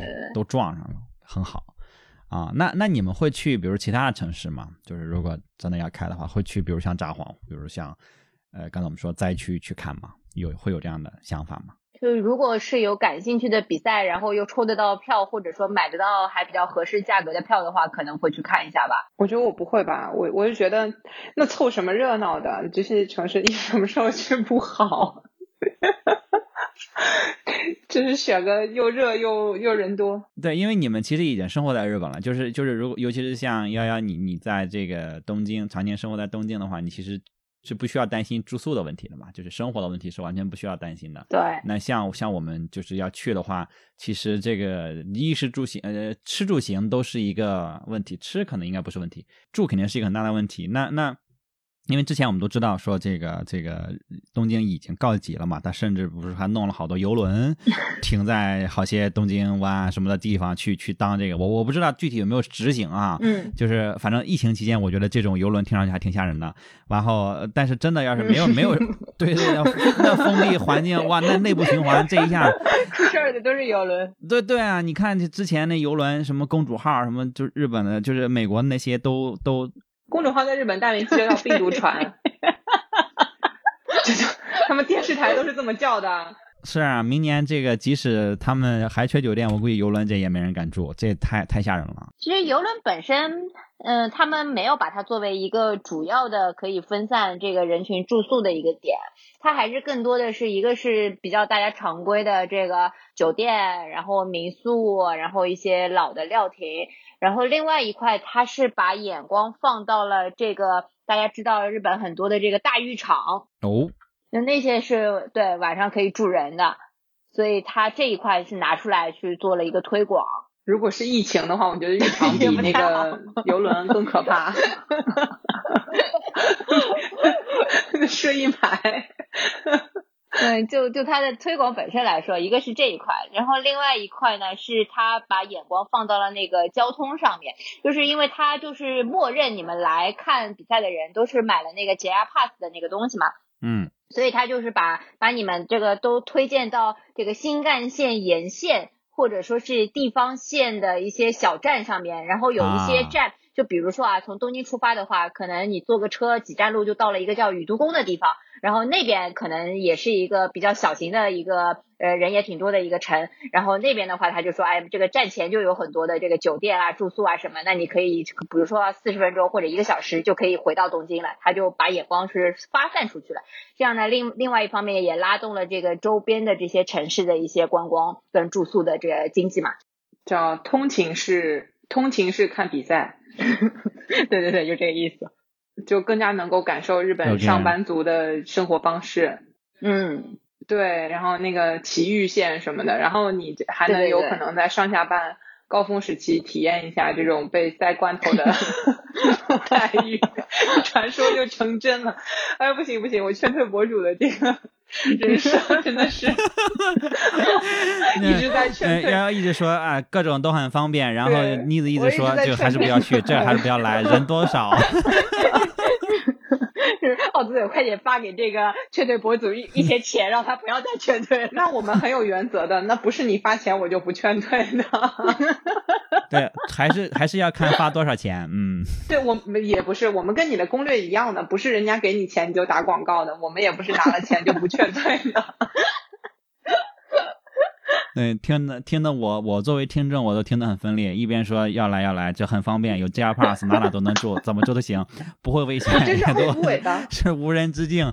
好多店推荐，然后一边就是哎呦又热又热闹，哎呦那么些人什么时候去不行啊？但是但是另另外一个角度来说啊，这个奥组委他确实也说了，这次很多的比赛，因为夏天比赛大家都能想到热这件事儿吧？嗯。所以他就把比赛呢，呃，拆开来，早上放了几场，然后晚上也放了几场，让你们可以错开这个时间。嗯，那那是因为这个也要考虑到运动员嘛，就是运动员在这个最热的时候去干这些事儿，也特别容易出事故。大家都知道，日本这个呃历年来他们办那个呃马拉松，都是全世界可能最安全的马拉松，就。嗯，急救措施、应急这种都为你考虑的特别周到，就不太会有出现人人命这种事儿，比较少。嗯，就是好像一直是这这种防控做的非常好的，所以他们在设计这个呃比赛时间的时候，也是会考虑到这些点。就是夏天的日本真的很热，这个前两天真的很热，还在说对，都是三十七八度的天气，所以也确实很难熬吧。就 呃，我我前面劝退是说。因为是因为钱多了，你问我我会不会去？嗯，我我很诚实的告诉你，我真的不会。但是如果大家是真的买了机票，你来看奥运，你就是为了这个事儿，而且是一种咱们都是来旅游嘛，对吧？嗯，如果是这样的话，那你当然可以安排去了，反正就是多出点交通费，你住哪儿不是住酒店？来都来了，对，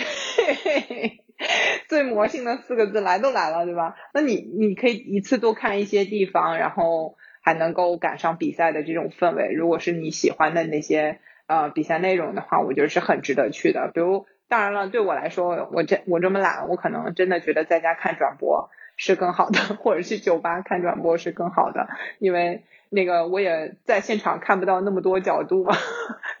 比如那个如果你去现场看过棒球比赛，确实那个气氛很感染人，对，然后看他们才能投，但是比赛时间真的很长呀，你九局看完已经晒得自己跟个炭一样了，好晒，人干人干。是经常看到黑天啊！我上次去看就看到黑天啊，就是从两点多开始吧，一直黑了天还没有打完，还在打。嗯，对。哎呦，我就是我真是下去吃了好几顿，就是当然很好吃，就一顿一顿的吃，一顿顿的点酒，但是还是没有结束。是的，不打到九局下半不知道输赢，这也是它的魅力嘛。但是但是啊，也要这个。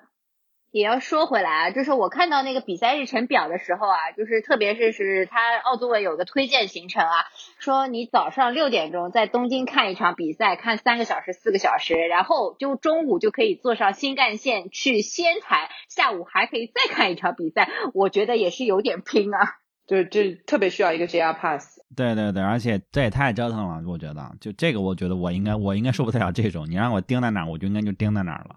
对啊，所以他就说，如果一次性来想看多一点，然后就是中午热的时候去比较凉一点的，就是像仙台，因为是东北嘛，可能会稍微凉爽一点。是，所以你就去那儿，然后晚上在那儿还可以再赶上一场比赛，他就给你全全就是时间都填满了。我发现这个奥组委看来是把这个国际友人的。嗯，计划能力想的跟日本游人一样了，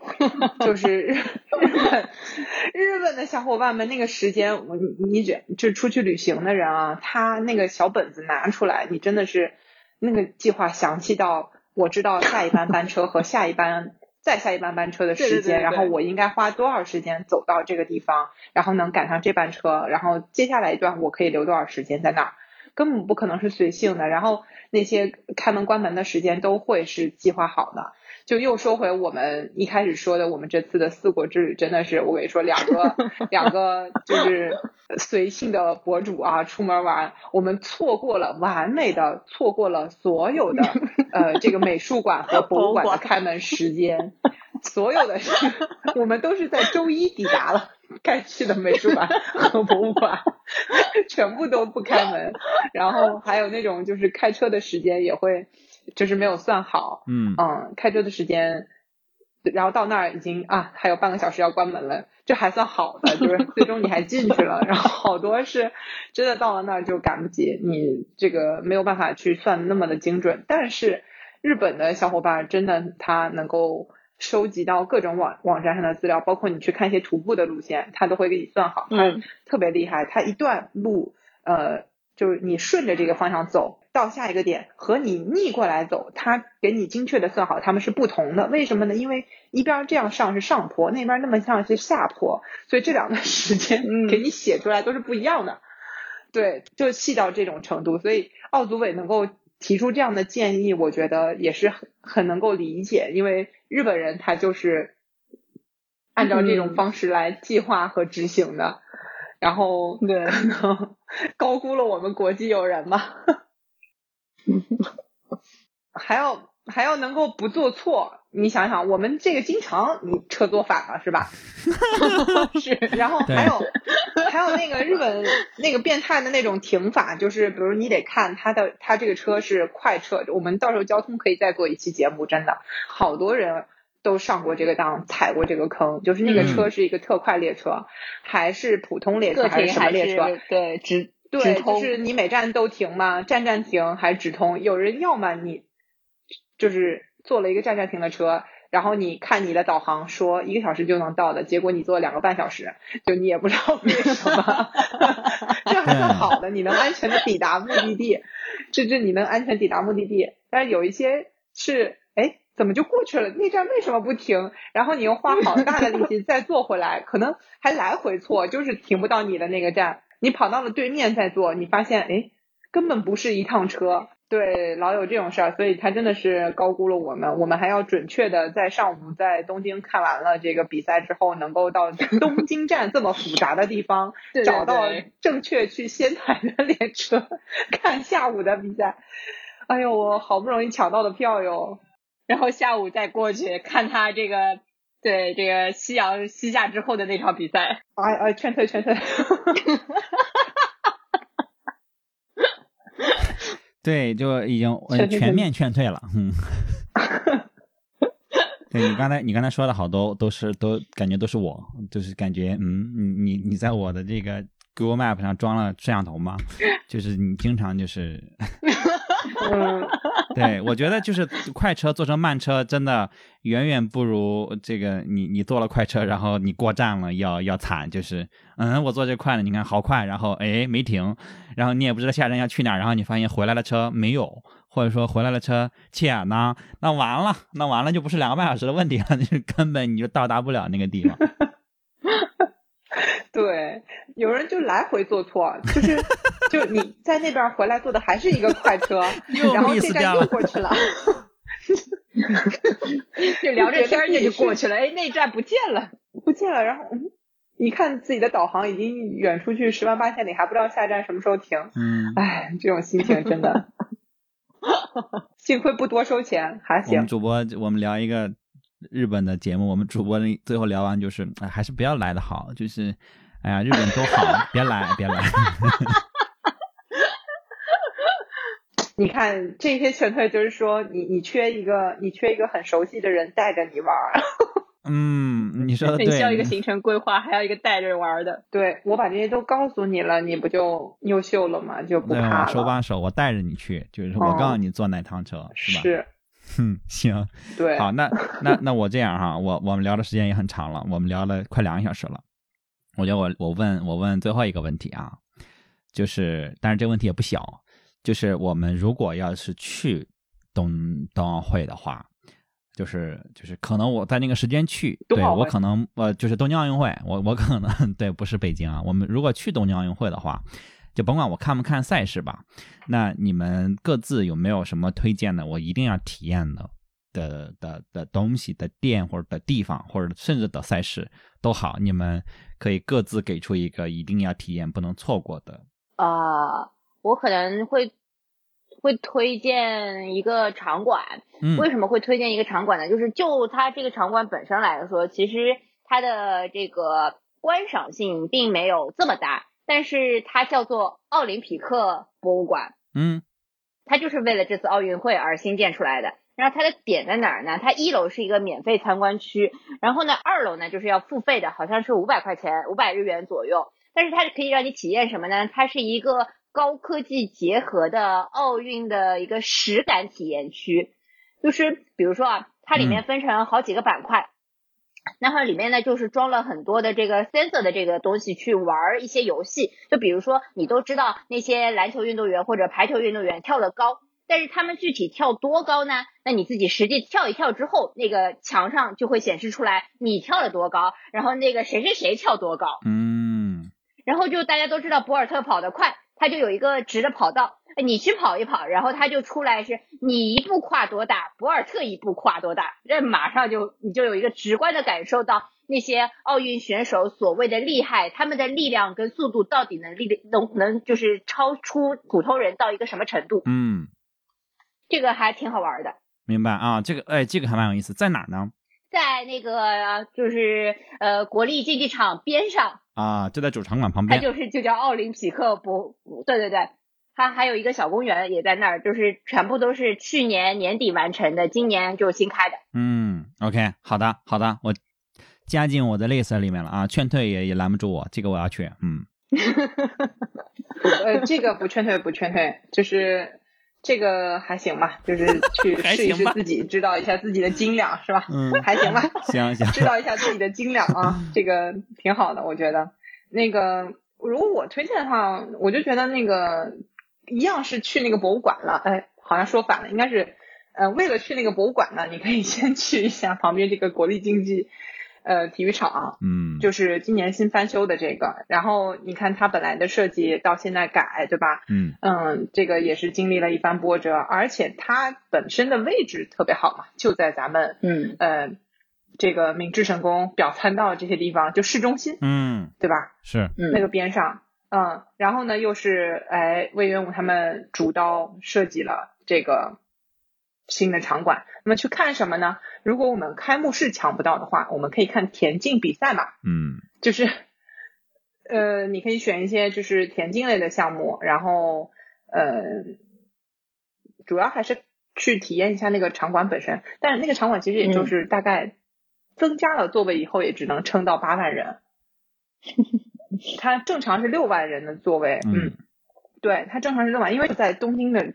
正正的中心啊，是就是很不容易了，就是是你的表参道的尽头嘛，它能够撑到这么大，已经很厉害了，我觉得。所以这个我觉得还是值得一一看。然后看了，如果觉得无聊，对吧？旁边这个体验性的博物馆可以去去。嗯。然后看完运动健儿在下面跑完了，你自己去跑一跑、跳一跳也挺好的。就度过中午这个热热的这个时光嘛。嗯，然后呢，嗯下午的时间可以出门儿，哎，这个明治神宫逛一逛，然后。嗯，其而而且那个元素车站也是新建好的，就是把原来的那个车站翻修了，嗯对。然后就是你看看这个表参道，对吧？表参道后边有什么你喜欢的潮街嘛？对，咱们这个南青山，对对对嗯对，元素嗯，元素，还有南青山，还有李元素这些地方啊，涉谷，反正都很近，就步行可达。所以我觉得，哎，去看个田径比赛不错，啊，就是把这些都都一圈玩好了。哇，那一片我是最熟的，那是我家啊，那是那是，哎呀，我真是每次在东京，我百分之九十时间就在那一片转，就是那一片我真是闭着眼哪哪都，哎呀哎呀，又怀念了又，你那片如果那么熟了，你倒是可以考虑去湾区转转。嗯如果尤其是亲子的，就是带小朋友的，哎，如果是带小朋友一起来看什么那？湾区更合适。嗯就是你还离嗯迪士尼乐园什么都很近，早上还能去对丰州市场吃个海鲜早饭，就呃也是比较惬意的。嗯，哦，那还没真没有去过，搬过去我还没有去过呢，嗯住住湾区的话，就直接成田机场比较近啊。嗯，对对，安排在那儿住几天，就是别来回折腾了，就住在那儿，对吧？对，然后去看那边的比赛，那边是什么场馆来着？是游泳是吗？呃，游泳，然后有一个马场，然后有名那边都是水上竞技的比较多一点。嗯，皮划艇什么的，对，因为直接在海边嘛，然后也是比较适合夏天看，那个新的。几个比赛，滑板比赛的赛场也在那儿。哦，哎，那这个哎确实可以安排一下啊。湾区应该可能之前即使去过的人，可能也就是去一下迪士尼，他那边之前也没有就或者丰州的和台场对对对，对台场，然后其他的好像也没有太多什么。这次建完了的话，应该会有不一样，那可以再去一下。对，去看看东京陆家嘴，对，他这个选手选手村也是在那一块儿。晚上喝酒还能偶遇，然后求个签名儿什么的。嗯，刚才说谁在那儿住来着？新垣结衣在那儿住是不是？那你你你碰不碰得到我就不知道了啊。人家要去也应该不能是一般的，你可能在便利店蹲点的概率更高吧。嗯嗯，知道这个信息就已经很重要了啊，知道知道这些人的老婆住在哪儿就已经很重要了。嗯，好的，那两位还有没有什么额外的补充？就是我们刚才没有聊到的，但是又特别想跟大家分享。我我刚刚不是推荐了主会场嘛，就是那个呃开幕式主会场，对，然后开幕式主会场这个地方，你说这么大个地方，它以后有什么用呢？就我们一般理解说，哎，那国内的这些运动场在平时不办比赛的时候，通常都是拿来演唱会嘛，是，嗯，对，然后然后我就说，那那这个场馆会不会未来作为演唱会的一个使用呢？然后耀哥就给我普及了一下日本唱歌艺人的成长史，嗯 就就什么意思呢？就是各大就是他们是怎么样唱起来的？就是东京什么小巨蛋，你必须要要要在这里我先是武道馆，哦先是武道馆道也是先一个是武道馆六四年的老场馆。武道馆，就是他们现在还在那个呃，就当年柔道起来的那个武道馆。对对对，然后现在可能空手道的那个比赛什么还是在这里，然后这个就是他们变成一个小有成就的里程碑，对于日本艺人来说，就是先在武道馆举行一场演唱会，嗯。这说明你已经混出道了，就不光是一个出专辑的，你已经很多人都呃可以给你这个资格在武道馆办这个演唱会了，然后你再往下晋升是到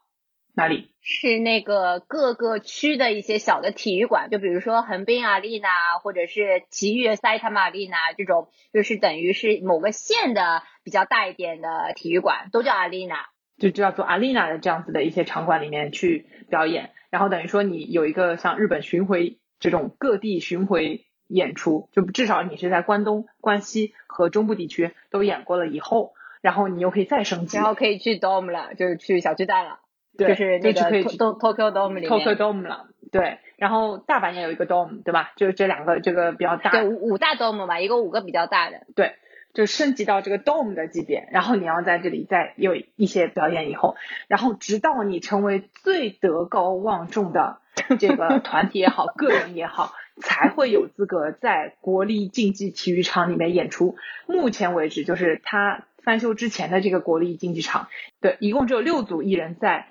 这个东京国立体育场里边举办过他们的演唱会。这六组讲出来，大部分你们都是听过的，这是他们的一个进化史。所以说，就是 我说这能拿能拿来办演唱会吗？是可以，但是你有没有到那个咖位可以进到这个国立竞技体育场是办？是很难的。你进去办这个演唱会，而且是有它是有那个相当于要求的，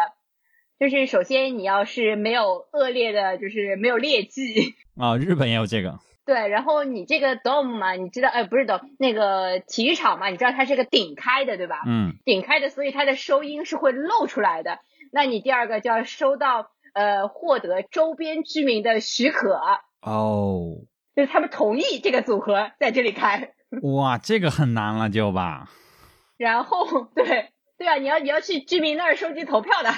就是你你，所以你看到他一定要德高望重，就是居民都愿意他们在这个地方。对对对对对啊！一般人一般这什么组合不行，那就完了，是吧？你再有钱也对，没听过什么呀，不知道，然后就不可能让你。死亡金属什么的就完了。对，幺幺可以跟我们说一下，现在有那六组里面有哪些是我们比较熟识的？可能一开场的史上第一组 SMAP 大家都知道吗？就木村拓哉啊他们那一组，对吧？就这个是一组，然后另外一组呢，也是可能听日本音乐的会比较熟悉一点的，是那个 Dreams Come True 那个组合，是那个女生唱歌，然后有有那个就是一一起的，好像是三人三人组还是四人组的一个音乐团体，也是日本比较德高望重的，出的专辑目前来说是销量第一的，啊，不是销量应该反正排前五里面的第一应该不是，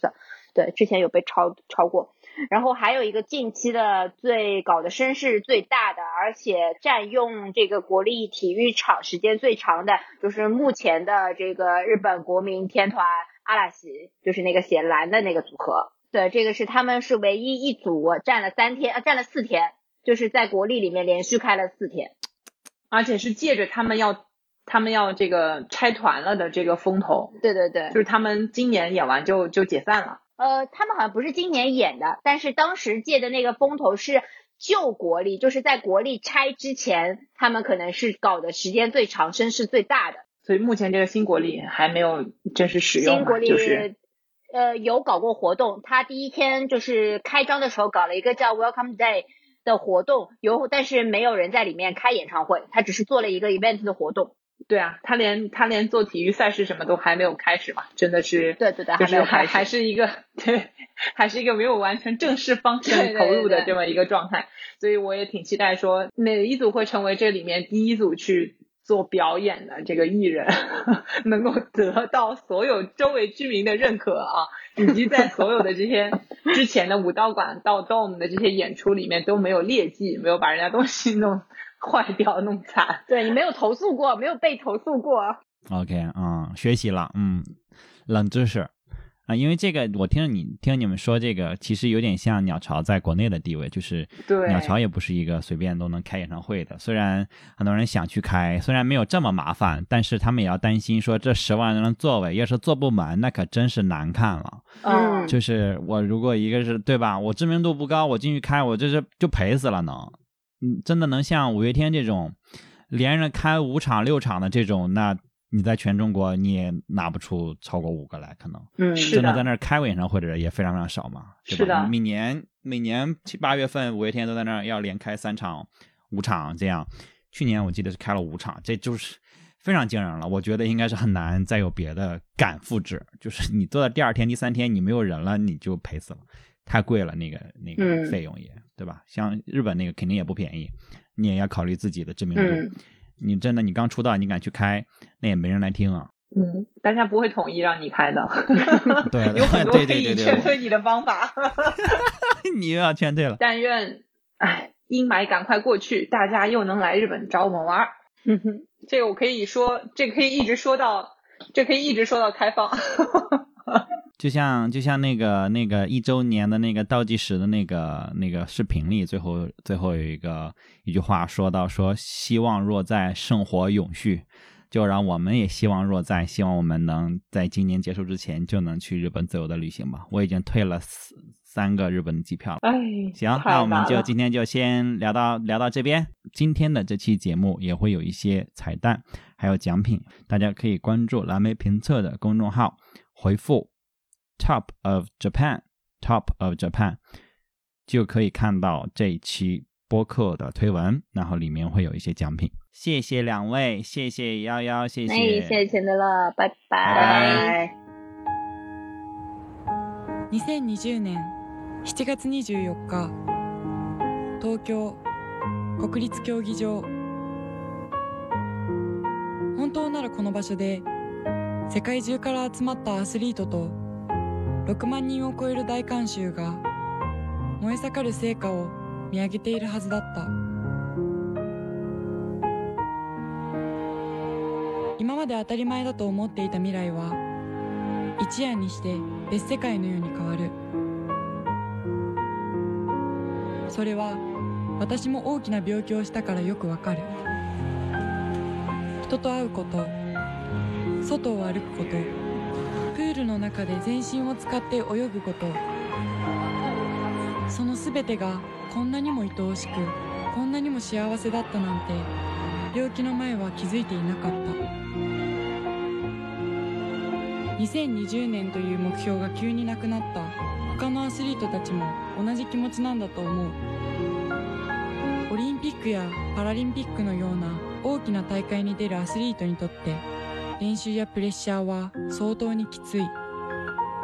正直逃げ出したいこともある。でもそれがなくなって初めてああやっぱり自分はどうしようもなくこのスポーツが好きなんだと心の底から思ったはずだ。私もそうだった。1年後オリンピックやパラリンピックができる世界になっていたらどんなに素敵だろうと思う。アスリートたちはその未来を信じて今この瞬間もできる全ての努力をしている。どんなに小さな努力でもそれが無駄だとは決して思わない。スポーツがくれる勇気や人とのつながりは本当にかけがえのないものだから。そしてもう一つポーツは決してアスリートだけでできるものではない。そのことを忘れないようにしたい。これからも感謝と尊敬を胸に前に進んでいこうと思う。一人のアスリートとして一人の人間として東京2020プラスワン。